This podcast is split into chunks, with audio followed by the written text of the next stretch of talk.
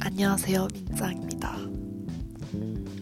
뭔가 어색하지만, 어색한 출발이지만, 음, 네, 잘 부탁드립니다. 일단 간단히 저희 소개를 하면, 지금 일본에서 유학을 하고 있고요. 그래서 다룰 주제들이 일본에 관한 것들이 많을 것 같습니다. 그래서 혹시 일본에 관해서 궁금한 점이 있거나 약간 알고 싶은 것들이 있으면 저한테 꼭 말씀해 주시면 감사할 것 같아요. 그래서 오늘 제가 소개시켜 드리고 싶은 가수는 지금 굉장히 일본에서 핫한 요네즈 켄시라는 가수인데요.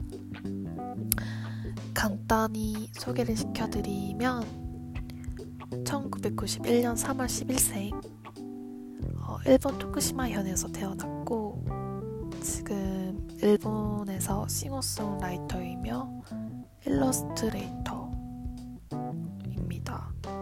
그 현재 가장 인기 있는 솔로 가수 중에 한 명이고 작사, 작곡, 그림, 영상 제작, 춤, 노래 모두 혼자서 다 하는 굉장히 다재다능한 아티스트인데요. 저도 굉장히 엄청 혼돈이 되게 좋아하는 가수 중에 한 명인데 가사가 굉장히 좋고 뭔가 우울한 가사도 되게 많고 우울한 노래도 굉장히 많은데 근데 너무 좋아. 일단 좋아. 가사가 진짜 좋아요. 그래서 일본 노래 하면은 제가 제일 추천하는 그 노래가 거의 대부분 켄시오네즈 상, 켄시오네즈 씨의 노래들이 굉장히 많은데 일단 다 들어도 다 좋은 것 같아요. 하지만 오늘 제가 소개시켜드릴 노래는 대표곡이라고 할 수 있는 레몬이라는 곡인데요.